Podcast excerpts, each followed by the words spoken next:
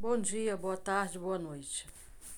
Estou aqui com mais uma leitura do livro Obreiros da Vida Eterna, coleção A Vida no Mundo Espiritual, livro 4, discografia de André Luiz, através de Chico Xavier.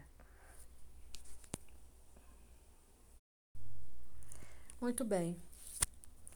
O título dessa leitura é o capítulo 17, Rogativa Singular. Vamos a ele. Bom, nós estamos aqui né, com os obreiros da, da vida eterna, que são aqueles que vêm buscar os irmãos que já viveram o tempo que de, deveriam ter vivido. Então, nós vimos aí né, nos capítulos anteriores a desencarnação de Dimas. E agora eles estão vindo buscar Fábio. Já vimos que Fábio né, teve uma vida também foi um espírita na Terra, professou a fé espírita. Só que ele preparou a família dele também, né? E isso fez toda uma diferença. Ele deu uma educação espiritual para a família, um entendimento para a família. E isso fez uma diferença muito grande na hora do desencarne. Vamos, vamos continuar então a leitura. Enquanto Dimas se restaurava paulatinamente, se restaurava pouco a pouco, né? lentamente. Fábio cobrava forças de modo notavelmente rápido. É, teve uma diferença muito grande né, de desencarnação, porque o fio de prata de Dimas só foi desligado no dia seguinte, após a passagem, né, que ele ainda não tinha feito a passagem devido a esta.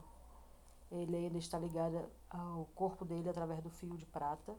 Já Fábio, no mesmo momento em que fez a passagem, foi cortado esse, esse fio de prata. Então Fábio cobrava forças, né, de modo notavelmente rápido. Os longos e difíceis exercícios de espiritualidade superior, levados a efeito na crosta, frutificavam. Agora, em bênçãos de serenidade e compreensão.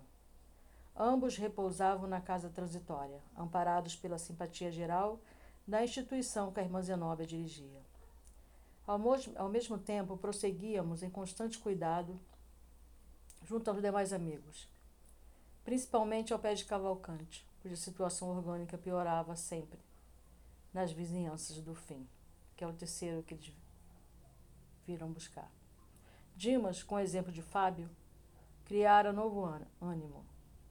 Reagia com mais calor perante as exigências da família terrena e consolidava a serenidade própria com a precisa eficiência.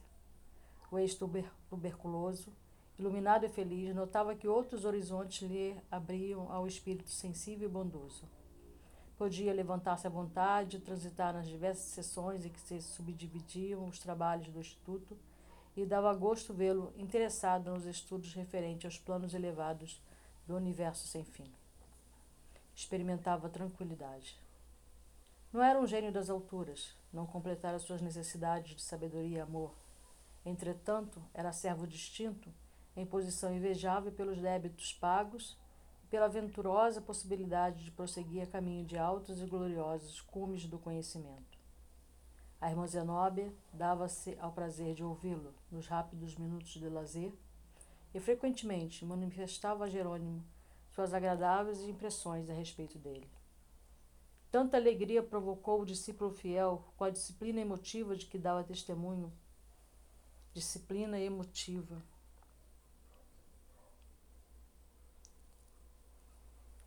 Que o nosso assistente tomou a iniciativa de trazer-lhe a esposa em visita ligeira.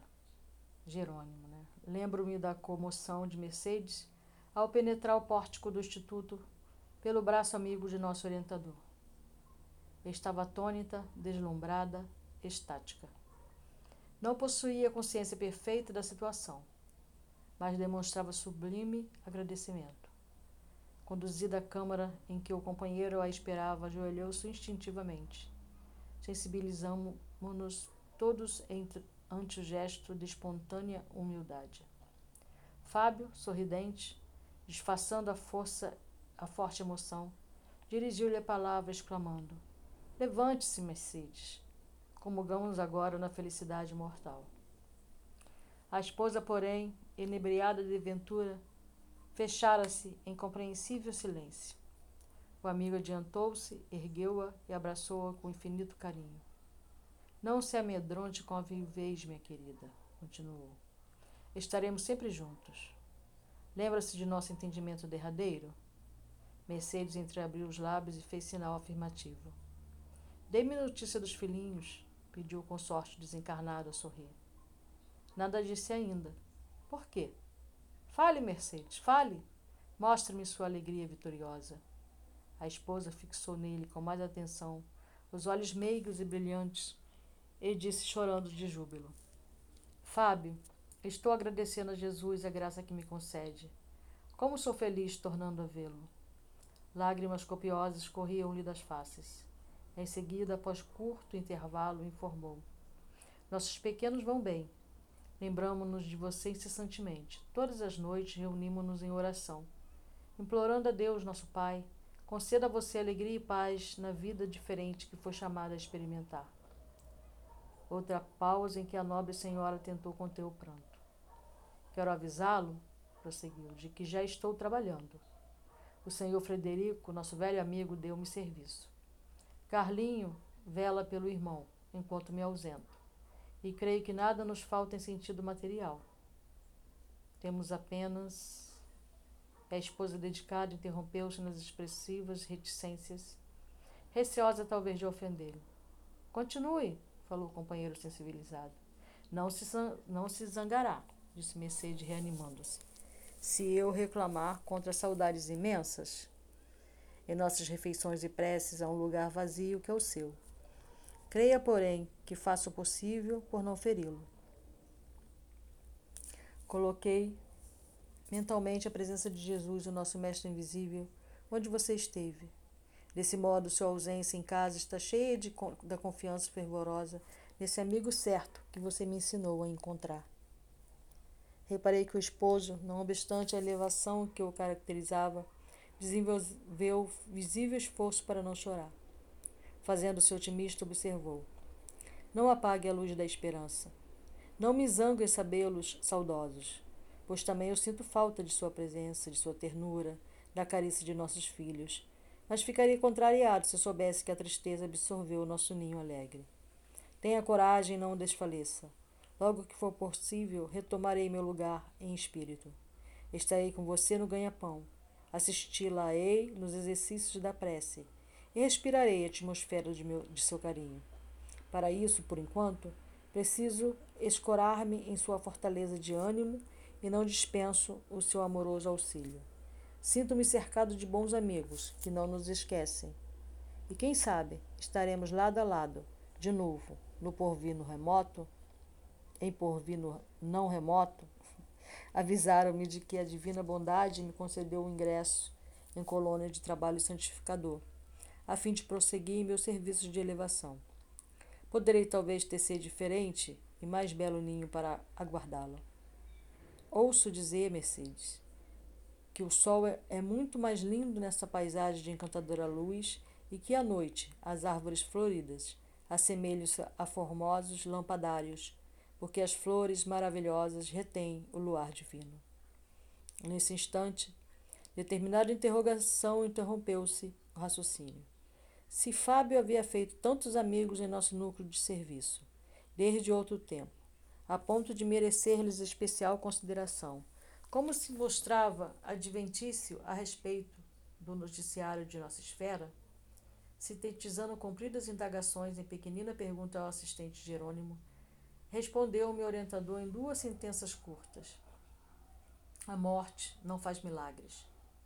Retornar à lembrança é também serviço gradual, como qualquer outro que envolva atividades divinas da natureza. Calei-me atento. Fitando a visitante, enternecido, o marido recém-liberto considerava: Acredita que não vale a pena sofrer, de algum modo, para conseguir tão sagrado patrimônio? Nossos filhos crescerão depressa, as lutas serão breves, as situações carnais transitórias. Não desanime, portanto. A providência jamais se empobrece e nos enriquecerá de bênçãos. Mostrou a esposa formosa expressão de conforto no semblante feliz, mobilizando as mais íntimas energias da alma humilde, manteve-se, por alguns instantes, de mãos postas, como agradecer a Deus o imenso júbilo daquela hora. Jerônimo fez significativo sinal, avisando em silêncio que findava o tempo da visita. A irmã Zenóbia, que acompanhou a cena comovida junto de nós, tomou de uma flor semelhante a uma grande camélia dourada e deu-a a Fábio, para que presenteasse a companheira. Mercedes recebeu a dádiva, conchegando-a ao coração. Nosso dirigente aproximou-se de mim e notificou-me. André, acompanha-nos à crosta.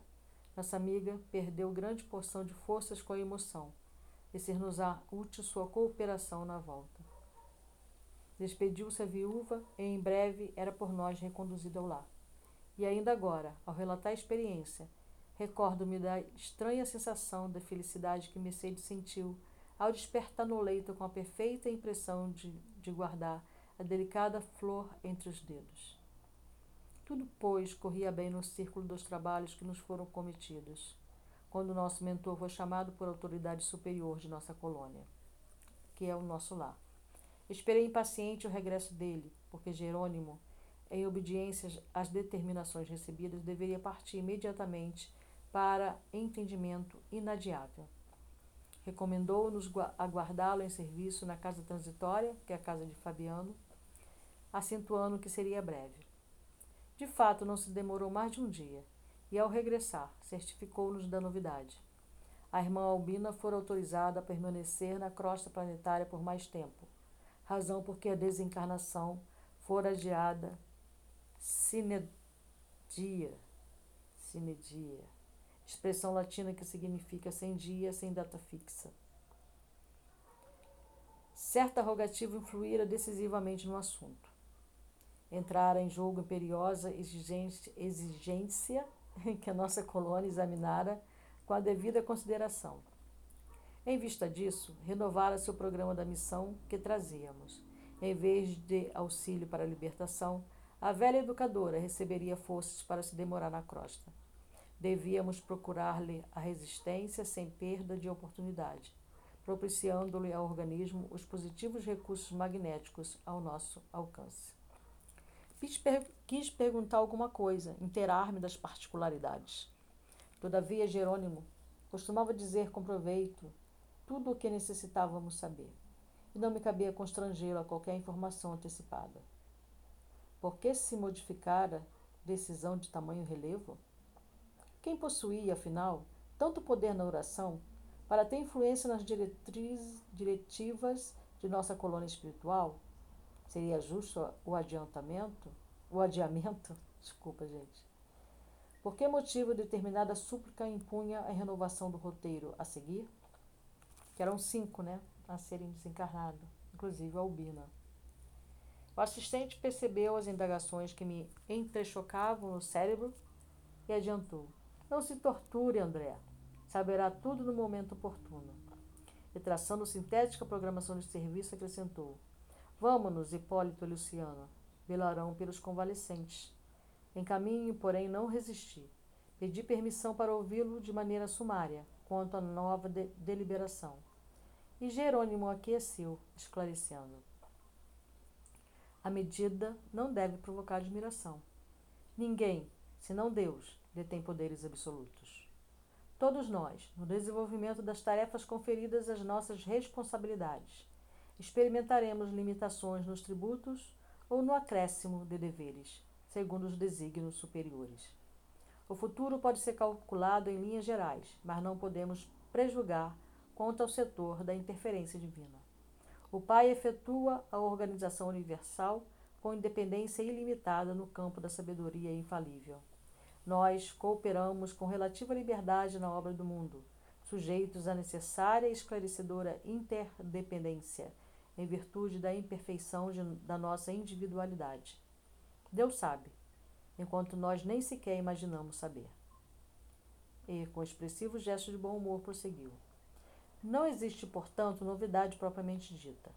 Aliás, é justo considerar que a desencarnação de Albina não é suscetível de ser adiada por muito tempo.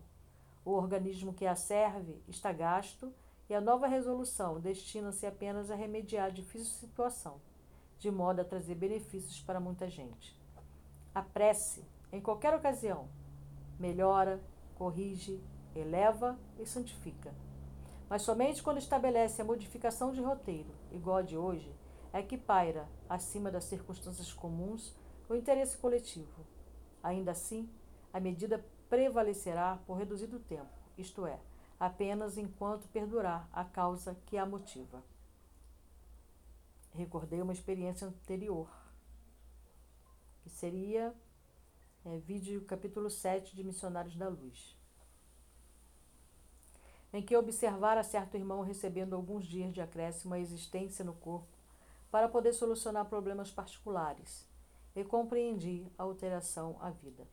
De qualquer modo, porém, minha surpresa não era desarrazoada, não era é, despropositada, disparatada, porque constituíamos comissão de trabalho definido, com atividades traçadas por superiores hierárquicos. No caso a que me reportava, vir amigos de nossa esfera intercedendo junto de outros amigos, em benefício de terceiro. Todavia, na questão em exame, tratava-se de pedido da crosta, atuando diretamente em nosso núcleo distante. Conservando, pois, minha curiosidade insatisfeita, acompanhei o assistente até o apartamento confortável em que residia a interessada. Os prognósticos acerca do estado físico da enferma eram desanimadores. Seu espírito, no entanto, mantinha-se calmo e confiante, a despeito da profunda perturbação orgânica. Né? Nosso espírito é forte, mas nossa carne é fraca. Não só o coração e as artérias apresentavam sintomas graves, também o fígado, os rins, o aparelho gastrointestinal. A dispneia castigava intensamente. Chegáramos no instante em que gracioso grupo de jovens, 14 ao todo, fazia em derredor da enferma o culto doméstico do Evangelho enquanto oravam, antes dos comentários construtivos da, de alma voltada para a sublime fonte da fé viva, atiramo-nos ao trabalho, seguidos de perto por outros amigos de nosso plano ligados à missão da nobre educadora. O ambiente equilibrado pela prece e pelos pensamentos de elevação moral contribuía eficazmente na execução de nossos propósitos. A zona perigosa do corpo abatido era justamente a que situava o aneurisma, provável portador da libertação. O tumor provocara a degenerescência do músculo cardíaco e ameaçava ruptura imediata. Jerônimo, entretanto, revelou-se mais uma vez um médico experimentado e competente de nosso plano de ação.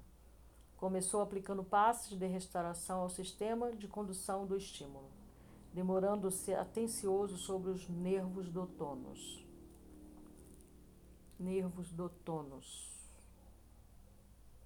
É, não tem. Em seguida, do músculo, né, do coração. Forneceu certa quantidade de forças ao pericárdio, bem como as estrias tendinosas. Deixa eu ver se tem tendinosas. Relativo aos tendões assegurando a resistência do órgão. Logo após, meu orientador magnetizou longamente a zona em que se localizava o tumor bastante desenvolvido, isolando certos complexos celulares, esclareceu: poderemos confiar em grande melhora, que persistirá por alguns meses. Com efeito, fim da complexa operação magnética, observei que o coração doente funcionava com diferente equilíbrio. As válvulas cardíacas passaram a denotar regularidade Cessou a aflição, o que foi atribuído, de fato, com razões ponderosas, ao efeito da prece. Albina sentiu-se reconfortada, mas calma. Ficou comovida. As discípulas que se achavam presentes em afetuosa homenagem a ela e considerou satisfeita. Como me sinto melhor? Motivos fortes possuía o apóstolo Tiago, recomendando a prece aos enfermos. As alunas e a filha riram-se de contentamento, ergueram-se em seguida, formosa oração gratulatória, emocionando-nos o coração. Contrariando a expectativa geral, a enferma aceitou o oferecimento de um caldo confortante. em face da alegria que a todos empolgava, perguntei de súbito ao assistente: teria sido a súplica das discípulas o móvel da alteração? Quem sabe, talvez lhes fizesse falta a venerável professora. Não, não é bem isso, elucidou o mentor. A intercessão das meninas trouxe-lhe a cota natural de benefícios comuns. No entanto, acresce notar que a Albina já cumpriu tarefa junto delas. Deu-lhes o que pôde, devoltou-se quanto devia. Em virtude da abnegação da enferma, as aprendizes trazem o cérebro cheio de boas sementes. Compete agora às interessadas organizar condições favoráveis ao desenvolvimento intensivo dos tesouros espirituais de que são portadoras. Curioso, arrisquei. Estaríamos, porventura, ante o resultado de requisição sentimental das filhas? Caraca, ele não para, né? Ele quer saber. Jerônimo fitou ambas as senhoras que assistiam à doente com desvelada ternura. Abanou a cabeça com um gesto negativo e retrucou: Também não. Não se trata de resposta a semelhante arrogativa. No desempenho dos sagrados deveres de mãe, Albina fez tudo pelo bem-estar das filhas. Desvelou-se quanto lhe era possível. Por elas perdeu compridas noites de vigília e encheu laboriosos dias de preocupação absorvente e redentora. Educou-as carinhosamente, encaminhou-as na estrada da santificação e, sobretudo, ao prepará-las para a vida, entregou-as ao Pai Eterno, sem egoísmo destruidor. O trabalho materno foi completamente satisfeito. Doravante, cumpre às filhas seguir-lhe o exemplo, imitando-lhe a conduta cristã. Os bons pensamentos de Lloyd e Eunice envolvem-na toda em repousante atmosfera de amor. Entretanto, não seriam os rogos filiais, em circunstância como esta, que modificariam o roteiro das autoridades superiores no cumprimento das leis divinas. As súplicas de ambas partem de esferas de serviço perfeitamente atendidas pela missionária em processo de liberação, de modo algum as filhas poderiam retê-la. Essa irmã que veio de nosso lar para a terra, né? É, nessa expressão de Albina, né? Ela professou a fé do presbiterianismo. Ela não seguiu a fé do espiritismo, né? Nesse instante, sentindo-se a enferma confortada pela inopinada melhora, dirigiu-lhe a filha mais velha, indagando: Lloyd, acredita você na possibilidade de trazer um Joãozinho até aqui? A interrogação enternecida seguiu-me plena seguiu-se plena aprovação da filha e o telefone tilitou chamando alguém. Ao passo que a senhora se entendia com o esposo à distância, meu orientador anunciou bem-humorado. Em breves momentos, receberá você a chave do problema. Continuamos socorrendo a organização fisiológica da enferma, observando a alegria sincera das discípulas, que se retiravam contentes. Mãe e filhas voltaram a permanecer a sós conosco, junto de outros amigos espirituais que se dedicavam no compartimento à tarefa de auxílio, inclusive a simpática irmã que nos acolhera na visita inicial, falando-nos, aliás, da probabilidade de prorrogação. Essa irmã é o espírito familiar que a gente chama, né, que fica ali na casa, nos ajudando. Processavam-se, por isso que eu digo sempre, né, não estamos sós. Acreditem. Processavam-se com extremado carinho dos serviços de assistência quando o cavaleiro bem posto deu entrada, conduzindo um menino miúdo, de oito anos presumíveis. Varando a porta do quarto, o pequeno mostrou-se cônscio do lugar em que se achava Cumprimentou as senhoras respeitoso e voltou-se de olhos ansiosos para a enferma, beijando-lhe a destra com indescritível ternura. Albina rogou a Deus o abençoasse e o menino perguntou: Vovó, como vai? Designando-o, o assistente esclareceu. A súplica dessa criança alcançou-nos a colônia espiritual e modificou-nos o roteiro. Que? Interroguei sumamente surpreendido. Jerônimo, todavia, continuou. Não é neto consanguíneo da doente, embora se considere tal. É órfão que lhe abandonaram a porta após o nascimento e que Lloyd mantém no lar, desde que a nossa irmã se recolheu à cama. Não obstante a prova, Joãozinho é grande e abnegado servo de Jesus, reencarnado em missão do Evangelho. Tem largos créditos na retaguarda, ligado à família de Albino há alguns séculos, toma ao seio de criatura muito amadas, a caminho do serviço apostólico do porvir. Ia formular perguntas novas, mas meu orientador, indicando à enferma que se abraçara a criança, aconselhou-me solícito. Observe por si mesmo. O diálogo entre ela e o pequenino adquirira encantadora suavidade. Tenho passado mal, meu filho, exclamava a respeitável senhora em desabafo. Ó, oh, vovó, tenho rezado sempre para que a senhora fique boa depressa. Tem fé? Confio em Jesus. Na última vez em que estive na igreja, pedi a todos me ajudarem a rogar ao céu pela sua saúde. E se Deus me chamar? Os olhos de Celia emudeceram, mas acentuou em voz firme. Precisamos da senhora neste mundo.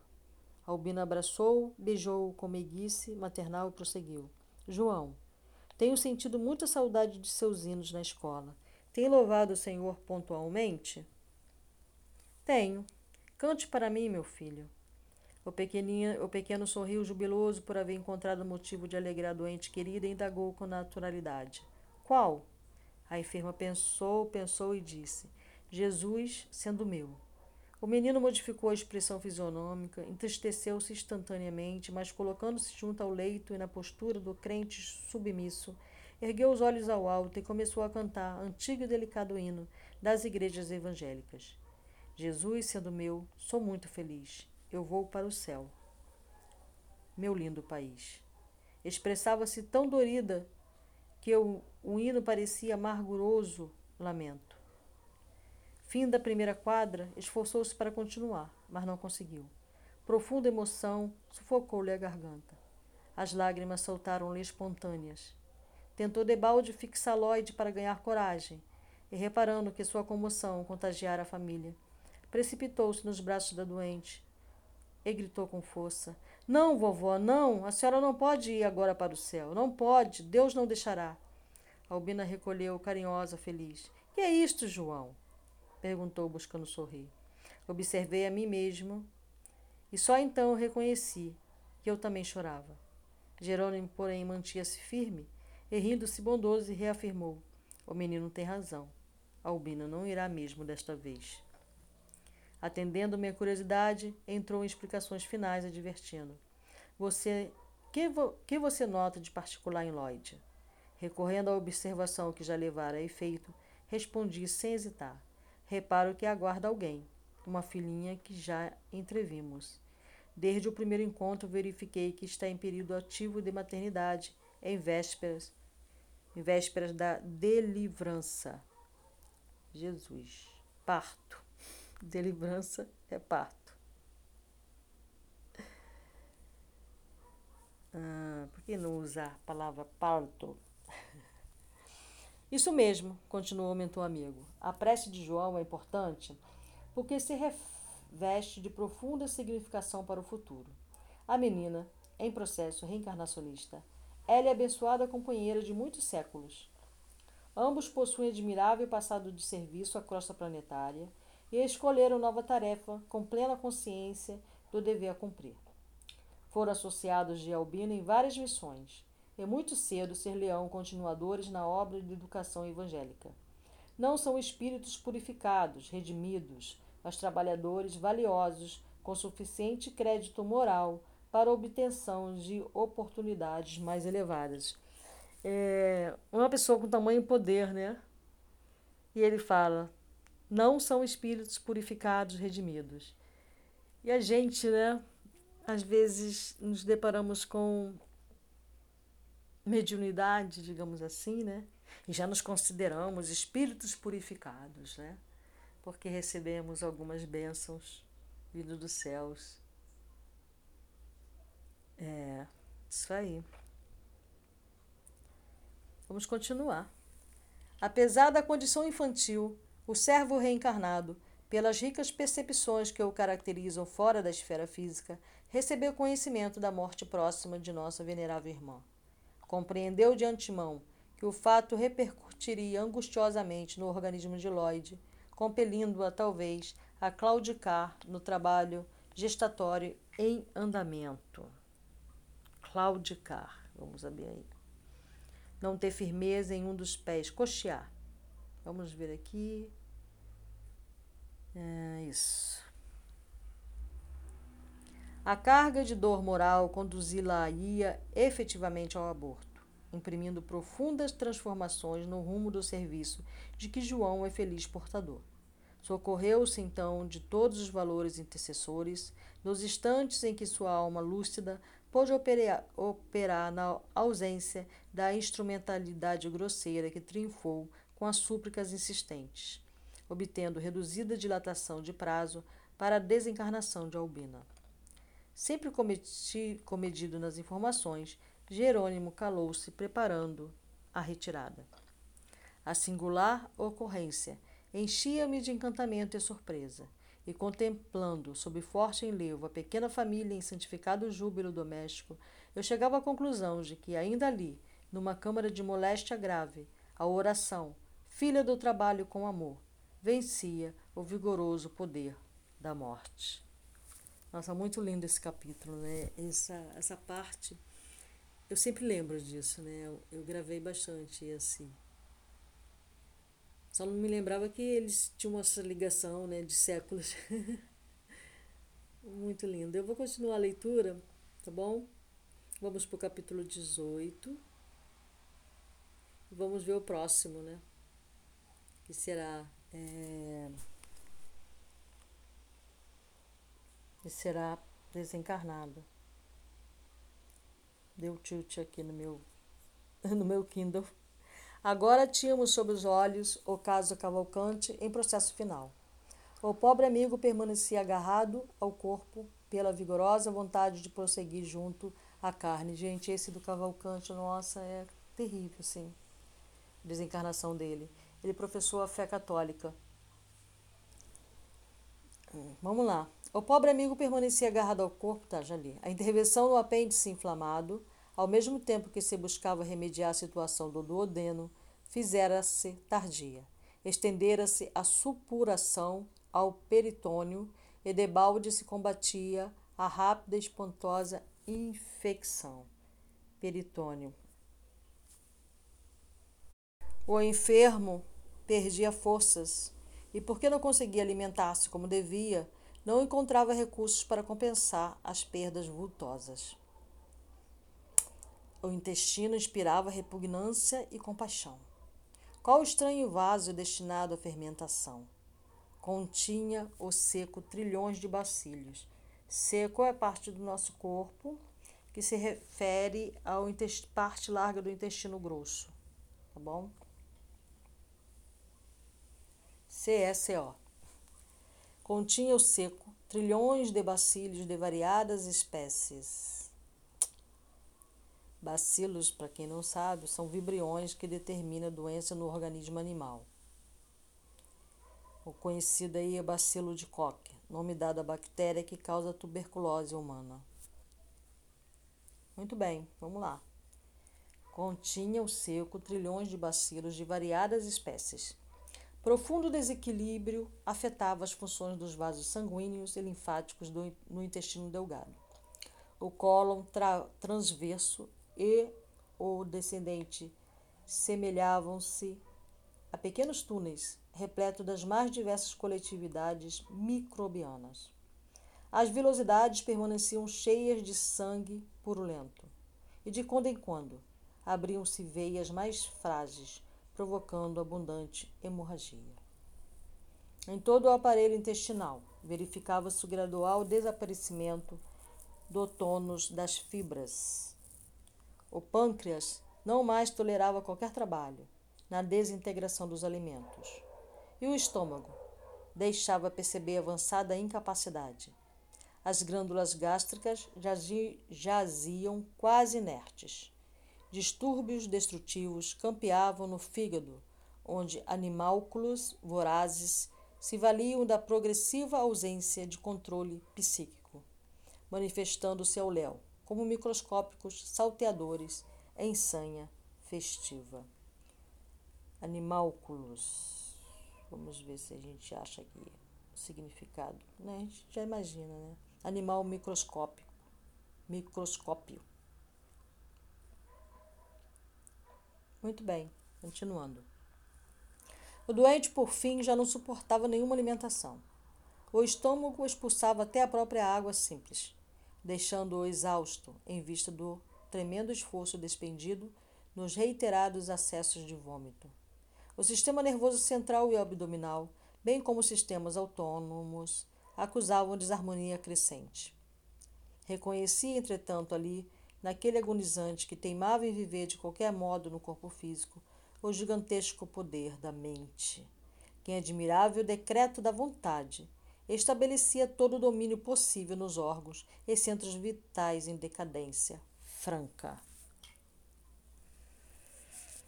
Decorridos mais de quatro dias em que atentávamos para uma, o moribundo cuidadosamente, Jerônimo deliberou fossem desatados os laços que o retinham à esfera grosseira. Bonifácio, prestimoso e gentil, coadjuvava-nos o trabalho. Bonifácio é quem assistia, assistiu esse irmão aí, o Cavalcante, durante a sua existência, nesta forma. Informando-se de nossa resolução, de modo vago, por meio dos canais intuitivos, o doente, pela manhãzinha, chamou o capelão a fim de ouvi-lo, e após breve confissão, que o sacerdote reduziu ao mínimo de tempo, em virtude das emanações desagradáveis que se desprendiam do, da organização fisiológica em declínio, o pobre Cavalcante, mal suspeitando a paz que o aguardaria na morte, procurou reter o eclesiástico em contristadora conversação. Padre, dizia ele em voz súplice, sei que morro, sei que estou no fim. Entregue-se a Deus, meu filho. Só ele pode saber definitivo o que surgirá. Quem sabe se ainda tem longos anos à sua frente? Tudo pode acontecer. O capelão falava apressado, abreviando a palestra e tentando dissimular suas penosas impressões olfativas. Mas o moribundo continuou ingênuo. Tenho medo, muito medo de morrer. Bem, obtemperou o religioso, não ocultando um gesto de enfado que passou despercebido aos olhos do crente. Precisamos preparar o espírito para o que der e vier. Ouça, padre, acredita que me salvarei? Sem dúvida. Você foi sempre bom católico. Mas escute. E a voz do enfermo fez-se triste, mas chorosa e sufocada. Eu desejaria morrer noutras condições. Segundo lhe confessei, fui abandonado pela mulher há muitos anos. Sabe que ela me trocou por outro homem e fugiu para nunca mais. Sempre admiti que experimentei semelhante prova por incapacidade de incompreensão da parte dela. Mas agora, padre, encarando a morte, frente a frente, reflito melhor. Quem sabe se não fui o culpado direto? Talvez tivesse levado longe demais meu propósito de viver para a religião, faltando-lhe com a assistência necessária. Lembro de que, às vezes, chamava-me padre sem batina. Possivelmente, minha atitude impensada teria dado origem ao desvio da minha companheira.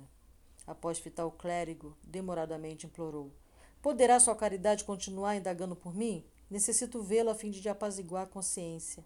Há onze anos perdi-a de vista. O sacerdote, no entanto, não parecia intimamente interessado em satisfazê-lo e repetia com impaciência: Descanse, descanse! Prosseguirei nas diligências. Tenha coragem, Cavalcante. É provável que tudo venha ao encontro de nossos desejos. O moribundo, voz entrecortada pelo cansaço, murmurou: Obrigado, padre. Obrigado. O religioso intentou sair, mas Cavalcante, amedrontado, perguntou ainda: Acha que me demorarei muito tempo no purgatório? Que ideia! resmungou o interlocutor entediado. Falta-lhe suficiente confiança no poder de Deus? Enunciou as últimas palavras com tamanha irritação que o enfermo lhe percebeu o descontentamento. Sorriu humilde e calou-se. O sacerdote, ao se afastar aliviado, encontrou certo médico e indagou. Afinal, o que acontece ao Cavalcante? Morre ou não morre? Estou cansado de tantos casos compridos. Tem sido gigante na reação, informou o clínico bem-humorado. Considerando-lhe, porém, os males sem cura, venho examinando a possibilidade da eutanásia. Parece-me caridade, redarguiu o religioso, porque o infeliz apodrece em vida. O esculápio abafou o riso franco e despediram-se. Padre, né? Esculápio. Vai anotando aí no dicionário, esculápio. Ai, meu Deus. É, fugi. A cena chocava-me pelo desrespeito. Ambos os profissionais, o da religião e o da ciência, notavam situações meramente superficiais, incapazes de penetração nos sagrados mistérios da alma. Entretanto, para compensar tão descaridosa incompreensão, Cavalcante era objeto de nosso melhor carinho.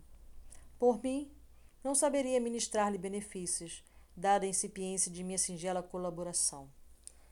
Incipiência é falta de conhecimento, né? Falta de ciência ignorância. Mas Jerônimo e Bonifácio cercavam-no de singular cuidado, amparando-o como se fora bem amada criança. Quando o eclesiástico pisava mais longe, o meu assistente considerou: O pobre sacerdote ainda não possui olhos de ver. Cavalcante foi, antes de tudo, perseverante trabalhador do bem. Enquanto isso, o enfermo buscava enxugar as lágrimas copiosas. A atitude do capelão advertira-o do, do deplorável estado de seu corpo físico. Passou a sentir o cheiro desagradável das próprias vísceras, agravando-se-lhe o mal-estar sob incoercível angústia, pediu o comparecimento de determinada religiosa, dentre as diversas que atendiam a casa. Experimentava funda sede de consolo. Necessitava coragem que lhe viesse do exterior. Provavelmente encontraria no coração feminino o reconforto que o confessor não lhe soubera prodigalizar. Porém, a, entre aspas, irmã da caridade, não trazia consigo melhor humor. Fez questão de escutá-lo alçando desinfetante enérgico ao nariz, a infundir-lhe surpresa ainda mais dolorosa. Cavalcante chorou, queixou-se. Precisava viver mais alguns dias, declarou humilhado. Não desejava partir sem a reconciliação conjugal. Rogava providências médicas mais eficientes e prometia pagar todas as despesas, logo pudesse tomar, tornar o serviço comum. Pretendia recorrer a parentes endinheirados que residiam à distância resgataria o débito até o derradeiro centavo. A, de novo entre aspas, irmã de caridade, depois de ouvi-lo com impassível frieza, foi mais sucinta. Meu amigo, disse áspera, tenha fé. A casa está repleta de enfermos, alguns em piores condições. Como o doente insistisse nas solicitações, concluiu ríspida e secamente: Não tenho tempo. O agonizante deu curso ao pronto silencioso. Recordou de alma oprimida por angustiosa saudade a infância e a juventude. Percorrer as estradas terrenas, de coração aberto à prática do bem. Não compreendia Jesus cerrado nos templos de pedra, a distância dos famintos e sofredores que choravam por fora. A doutrina que abraçara não lhe oferecia ensejo de mais vasta aplicação ao exemplo evangélico. Era compelido a satisfazer obrigações convencionais e a perder grande tempo em manifestações do culto externo. Entretanto, valera-se de toda oportunidade para testemunhar entendimento cristão. Porque amar o exercício do bem, constante e fiel, era aborrecido aos sacerdotes e familiares em geral. A parentela, inclusive a esposa, considerava-o fanático, desequilibrado, imprestável. Persever, perseverava mesmo assim. Embora as condições elevadas em que desenvolver a fé, ignorava as lições do além túmulo e receava a morte. Estimaria obter a certeza do destino a seguir. A visão mental do, infer, do inferno, segundo as concepções católicas, punha-lhe arrepios no espírito exausto. A probabilidade dos sofrimentos purgatoriais enchia-o de terror, de temor. Desejava algo de melhor, de mais belo que o velho mundo em que vivera até então. Suspirava por ingressar em coletividade diferente que pudesse encontrar corações a pulsarem sintonizados com o dele. Sentia fome e sede de compreensão, de profunda compreensão, mas prejudicado pelos princípios dogmáticos da escola religiosa que se filiara, repelia-nos à ação. O assistente, pondo em prática recursos magnéticos, tentou propiciá-los sono brando, de maneira a subtrair-lhe os temores em socorro direto, fora do corpo físico. Contudo, moribundo lutou por manter-se vigilante. Temia dormir e não despertar. Pensava ansioso. Queria ver a esposa antes do fim. Dizia de si para consigo. Não era efetivamente provável? Não seria justo morrer tranquilo? Oh, se ela surgisse! Acariciava a possibilidade. Penitenciar-se-ia dos erros passados, pedir-lhe pedir-lhe-ia perdão. Tamanha humildade assomava-lhe ao ser, naquela hora de grande abatimento, que não se magoaria em receber-lhe a visita junto do outro. Por que odiar? Porventura não lhe ensinava a lição de Jesus que a fraternidade constitui sempre a benção do Altíssimo? Quem seria mais culpado? Ele que mantinha dobrada indiferença para com as exigências afetivas da companheira, pelo arraigado devotamento à fé, ou aquele homem despreocupado de quaisquer responsabilidade que a recolhera talvez em desesperação? Se pugnara sempre pela prática da caridade. Por que motivo ele, Cavalcante, faltara com a necessária demonstração portas adentro do próprio lar? Em verdade, as sugestões sublimes da fé religiosa inflamaram-lhe o espírito de amor universal. Não tolerava a sufocação do idealismo ardente. Ninguém poderia reprová-lo. Mas se era esse o caminho escolhido, que razões o levaram a desposar pobre criatura, incapaz de apreender-lhe a fome de luz? Por que fizera firmes promessas a um coração feminino ciente de que ele não poderia atendê-las? A dor desenha a tela da lógica no fundo da consciência, com muito mais nitidez que todos os compêndios do mundo. A morte próxima enchia aquela alma formosa de sublimes reflexões. Entretanto, o medo alojara-se dentro dele como sicário invisível. Medo, né? É a filosofia do mundo. Sicário é assassino contratado. Cavalcante, que via tão bem na paisagem dos sentimentos humanos, permanecia cego para o outro lado da vida, de onde tentávamos auxiliá-lo em vão.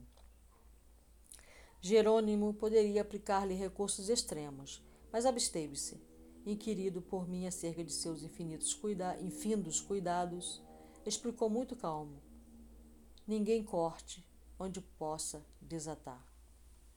A, expo... a resposta calou-me fundo. Ninguém corte onde possa desatar.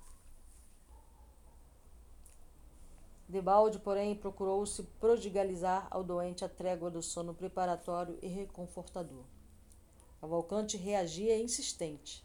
Sentindo-nos a aproximação e interferência de leve, fazia apressados movimentos labiais, recitando orações em que implorava a graça de ver a companheira antes de morrer. Desventurado irmão, comentou Bonifácio comovido. Não sabe que a consorte desencarnou há mais de um ano, num catre, vítima de uma infecção luética. De uma vez, no catre, se não me engano, de uma vez. Ah, nananana. Num catre, a espécie de jangada, leito tosco e pobre. Não sabe que a consorte desencarnou há mais de um ano num leito pobre, vítima de uma infecção luética.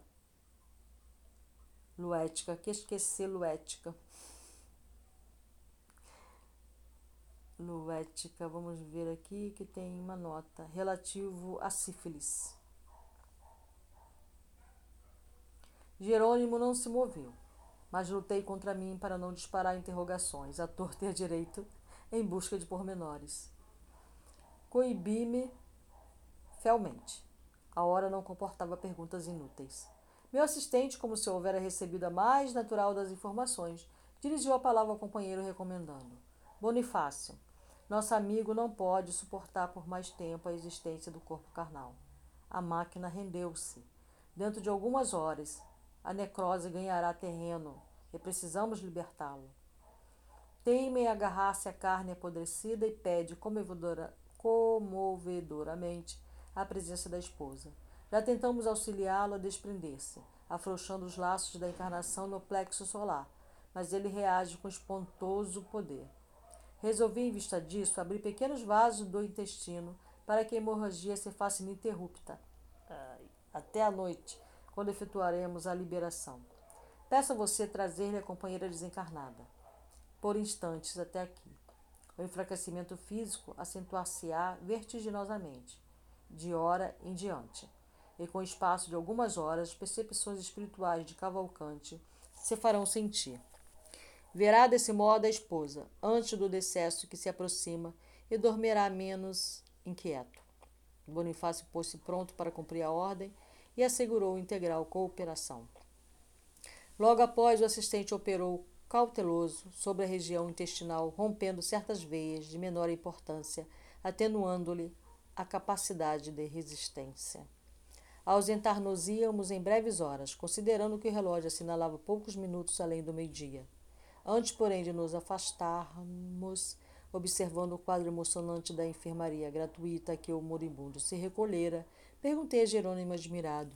Já que o nosso tutelado se enfraquecerá a ponto de fazer observações no plano invisível aos olhos mortais, chegará a ver também as paisagens de vampirismo que me impressionam no recinto? Sim, informou o orientador com espontaneidade. Oh, mas terá energia suficiente para tudo ver sem perturbar-se? Não posso garantir. Naturalmente, qualquer espírito encarnado, diante de um quadro desses, poderia ser vítima da loucura e possivelmente atravessaria algumas, algumas poucas horas em franco desequilíbrio, dada a novidade do espetáculo. Quando a luz aparece em determinado plano onde a criatura esteja apta para ver, tanto se enxerga o pântano como o céu. Questão de claridade e sintonia, simplesmente. A notícia pôs-me frêmito, pôs-me frêmitos de piedade. Frêmitos, vibração, estremecimento, abalo. A enfermaria estava repleta de cenas deploráveis. Entidades inferiores, retidas pelos próprios enfermos, em grande viciação da mente, postavam-se em leitos diversos, infligindo-lhes padecimentos atrozes, sugando-lhes vampirescamente preciosas forças, bem como atormentando-os e perseguindo-os. Desde o serviço inicial do tratamento de Cavalcante, desagradaram-me tais demonstrações naquele departamento de assistência caridosa, e cheguei mesmo a consultar o assistente quanto à possibilidade de melhorar a situação. Mas Jerônimo informou, sem estranheza, que era inútil qualquer esforço extraordinário, pois os próprios enfermos, em face da ausência de educação mental, se incumbiriam de chamar novamente os verdugos, atraindo-os para suas mazelas orgânicas, só nos competindo irradiar a boa vontade e praticar o bem, tanto quanto fosse possível, sem, contudo, violar as posições de cada um. Confesso que experimentava enorme dificuldade para desempenhar os deveres que ali me retinham, porquanto as interpelações de infelizes desencarnados atingiam-me insistentemente. Pediam toda sorte de benefícios, reclamavam melhoras, explodiam em lamúria sem fim. Sereno e forte, meu orientador conseguia trabalhar de mente centralizada na tarefa, inacessível às perturbações exteriores. Quanto a mim, entretanto, não alcançara ainda semelhante poder. Os pedidos, os lamentos, os impropérios feriam minha observação, impedindo-me de conservar a paz íntima. Por isso mesmo, ao me retirar, pensei na surpresa amargurosa do moribundo se lhe abrir a cortina que lhe velava a visão espiritual. Aguardei curiosa o cair da noite, quando, em companhia do orientador, atravessei de volta o pórtico do hospital. Cavalcante avizinhava-se do coma. O sangue alagava lençóis que eram substituídos repetidamente. O enfraquecimento geral progredia rápido. O agonizante expirava dó. Abriam-se-lhe certos centros psíquicos, psíquicos no avançado abatimento do corpo. O infeliz passou a enxergar os desencarnados que ali se encontravam, não longe dele, na mesma esfera evolutiva. Não nos identificava ainda a presença como seria de desejar mas observava estarrecido a paisagem interior. Outros enfermos encaravam-no, agora amedrontados. Para todos eles, o colega de sofrimento delirava, inconsciente. Estarei no inferno ou vivemos em casa de loucos? Bradava sob o horrível tormento moral. Oh, os demônios, os demônios! Vejam o espírito mau roendo chagas. E de faces contraída apontava mísero ancião de pernas varicosas. Oh, que diz ele? prosseguia com visível espanto. Diz que não é o diabo, afirma que o doente lhe deve. Ouvidos à escuta, silenciava, ansioso por registrar as palavras impensadas e criminosas do algoz desencarnado. Mas, não conseguindo desabafava-se em gritos lamentosos, infundindo compaixão. Não fora a fraqueza invencível, ter-se-ia levantado com impulsos de louco. Doentes e enfermeiros alarmados optavam pela remoção do moribundo. Tinham medo. Cavalcante desvairava. Consolavam-se, todavia, na expectativa de que a hemorragia abundante pronunciasse termo próximo. Jerônimo ministrou-lhe, então, piedosamente, recursos de reconforto, e o agonizante aquietou-se devagarinho. Não se passou muito tempo e Bonifácio entrou conduzindo o verdadeiro fantasma, a ex-consorte. Convocada a cena, semelhava-se em tudo, em tudo à sombra espectral. Não via o nosso cooperador, mas obedecia-lhe a ordem. Penetrou-se o recinto, arrastando-se quase. Satisfazendo o guia, automaticamente veio ter ao leito de Cavalcante.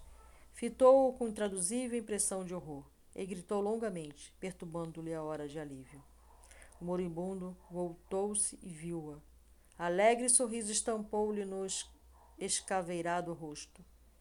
Pois és tu, Bela? Graças a Deus, não morrerei sem pedir-lhe desculpas. A ternura com que se dirigia a tão miserável figura causava compaixão. A esposa beirou-se do leito, tentando ajoelhar-se. Ouvindo-o, assombrada, retrucou aflita. Joaquim, perdoa-me, perdoa-me. Perdoar-te de quê? replicou ele, buscando inutilmente afagá-la. Eu sim fui injusto contigo, abandonando-te ao léu da sorte. Por favor, não me queiras mal. Não te pude compreender no outro tempo e facilitei-te o passo em falso, colaborando impensadamente para que te pre precipitasses em escuro despenhadeiro. Não entendi o problema doméstico tanto quanto devia. Hoje, porém, que a morte me busca, desejo a paz da consciência. Confesso minha culpa e rogo-te perdão. Desculpa-me. Falava vencendo enormes obstáculos. No entanto, notava-se que aquele entendimento lhe fazia imenso bem. A mente apaziguara-se-lhe, contemplava a esposa, reconhecido, quase feliz. Ó oh, Joaquim, suplicou a víscera, perdoa-me. Nada tenho contra ti. O tempo ensinou-me a verdade. Sempre foste meu leal amigo e dedicado marido. O moribundo escutou-a, esboçando a expressão fisionômica de intensa alegria. Fitou-a em êxtase, totalmente modificado, e murmurou: Agora estou satisfeito. Graças a Deus. Nesse instante, o mesmo médico que víramos pela manhã avizinhou-se do leito com a inspeção noturna, acompanhado de diligente enfermeira. Chamado por ele, voltou-se cavalcante e, pondo na boca todas as forças que lhe restavam, notificou feliz. Veja, doutor, minha esposa chegou enfim. Interessado em conquistar a atenção do interlocutor, prosseguia. Estou contente, conformado, mas minha pobre Bela parece enferma, abatida. Ajude-a, por amor de Deus. Relanceando em seguida o olhar pela extensa enfermaria, fixando os quadros tristes entre encarnados e desencarnados, inquiriu: Por que motivo tantos loucos foram internados aqui? Olhem, olhem aquele, parece sufocar o infeliz. Indicava a particularidade dolorosa em que certa entidade assediava pobre doente atacado de asma cardíaca. O médico, no entanto, contemplou-o compadecido e disse à servente: É o delírio, precedendo o fim. Entremente, Jerônimo recomendou a Bonifácio retirasse a sombria figura da ex-consorte de Cavalcante, acentuando: Não nos convém, doravante, a permanência de semelhança criatura. Já cumpriu as obrigações que a trouxeram aqui e ainda possui numerosos credores à espera. A desventurada reagiu, procurando ficar mas Bonifácio empregou força magnética mais ativa para alcançar o objetivo necessário. Reparando, porém, que a ex-companheira se afastava aos gritos, o agonizante pôs-se a bradar alucinado. Volta, Bela, volta! Esforçou o seu clínico por trazê-lo à esfera de observações que lhe era própria, mas inútil. Cavalcante continuava invocando a presença da esposa em voz rouquenha, opressa, sumida. O médico abanou a cabeça e exclamou quase no sussurro: É impossível continuar assim. Será aliviado. Jerônimo penetrou-lhe o íntimo, porque passou a mostrar extrema preocupação, comunicando-me gravemente. Beneficiemos o moribundo por nossa vez, empregando medidas drásticas. O doutor pretende impor-lhe fatal anestésico. Atendendo-lhe a ordem, segurei a fronte do agonizante, ao passo que ele aplicava passes longitudinais, preparando o desenlace. Mas o teimoso amigo continuava reagindo. Não! exclamava mentalmente. Não posso morrer, tenho medo, tenho medo. O clínico, todavia, não se demorou muito e como o enfermo lutava, desesperado em oposição ao nosso auxílio, não nos foi possível aplicar-lhe golpe extremo. Sem qualquer conhecimento das dificuldades espirituais, o médico ministrou a chamada injeção compassiva, ante o gesto de profunda desaprovação do meu orientador. Em poucos instantes, o moribundo calou-se. Inteira, eita, inteiriçaram-se-lhe os membros. É, perdeu a articulação, o movimento né, dos membros. Vagarosamente, mobilizou-se a máscara facial, fizeram-se vítreos os olhos móveis. Cavalcante, para o espectador comum, estava morto. Não para nós, entretanto. A personalidade desencarnante estava presa ao corpo inerte, em plena inconsciência e incapaz de qualquer reação sem perder a serenidade otimista. O orientador explicou-me. A carga fulminante da medicação de descanso, por atuar diretamente em todo o sistema nervoso, interessa os centros do organismo perispiritual. Cavalcante permanece agora colado a trilhões de células, neutralizadas, dormentes, invadido ele mesmo de estranho torpor que o impossibilita de, de dar qualquer resposta ao nosso esforço. Provavelmente, só poderemos libertá-lo depois de decorrido mais de 12 horas. Regressando Bonifácio, o meu dirigente prestou-lhe informações exatas e confiou-lhe o pobre amigo, que foi imediatamente transportado ao necrotério. E conforme a primeira suposição de Jerônimo, somente nos foi possível a libertação do recém-desencarnado quando já haviam transcorrido vinte horas. Após serviço muito laborioso para nós, ainda assim, Cavalcante não se retirou em condições favoráveis e animadoras. Apático, sonolento, desmemoriado, foi por nós conduzido ao asilo de Fabiano, demonstrando necessitar maiores cuidados. É... Não dá para comentar muito, né? Duas situações aí extremas opostas, né? Da Albina, do Cavalcante. Nós vimos também as situações aí bem diferentes de Dimas e Fábio, né? Somos indivíduos e cada um tem uma resposta diferente à mesma ação, como nós vemos aí é importante que a gente se prepare, sabe, para esse momento. É importante entender que isso aqui é só uma, uma passagem. Entendeu? O trem está andando e a gente desceu aqui, neste momento. Né? É, vestimos esse aparelho como expressão do nosso espírito, do nosso ser superior.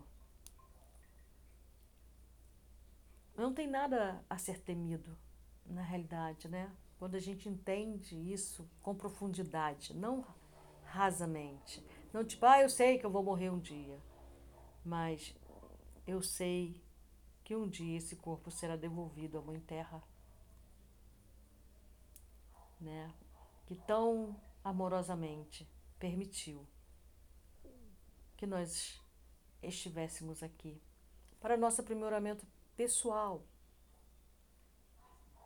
Só isso. Mesmo diante de, de equívocos que cometemos, erros graves, mas enquanto estamos aqui, nós temos chance de nos melhorar. Nós temos chance de nos perdoar. Nós temos chances de perdoar e de ser perdoado. Né? É, ultimamente eu tenho pensado muito nessa parte do perdão, né? Muitos de nós queremos ter, desenvolver dons. Dons artísticos, né? Seja na arte, seja na música, nos rezos, né? Que muitos de nós aí, quando começamos a participar de cerimônias ditas xamânicas, é, nos deparamos com esse mundo, né? De colorido, de forças astrais, de desenvolvimento mediúnico também. Mas tem outros dons, tem outros dons a ser desenvolvido. E aprender a perdoar é um dom. Tal qual um dom de aprender a desenhar, de aprender a cantar, tocar um instrumento, tocar um tambor. É um dom extremamente precioso para o nosso crescimento pessoal. Amar incondicionalmente é um dom. Ser feliz incondicionalmente é um dom. Sabe? Então tem muitos dons ao qual nós devemos procurar que são dons que não satisfazem a nossa vaidade, o nosso ego. São dons que satisfazem ao nosso espírito e nos prepara verdadeiramente para o momento derradeiro. É lindo tocar um violão, é lindo tocar um tambor, é lindo fazer um desenho. Mas é mais lindo ainda saber perdoar, saber amar, saber pertencer, saber ter compaixão, o dom da compaixão, o dom da empatia. Sabe? Então, tudo isso também é dom que a gente pode sim desenvolver. O dom da clarividência também a gente pode desenvolver, o dom da, da audiência. Né?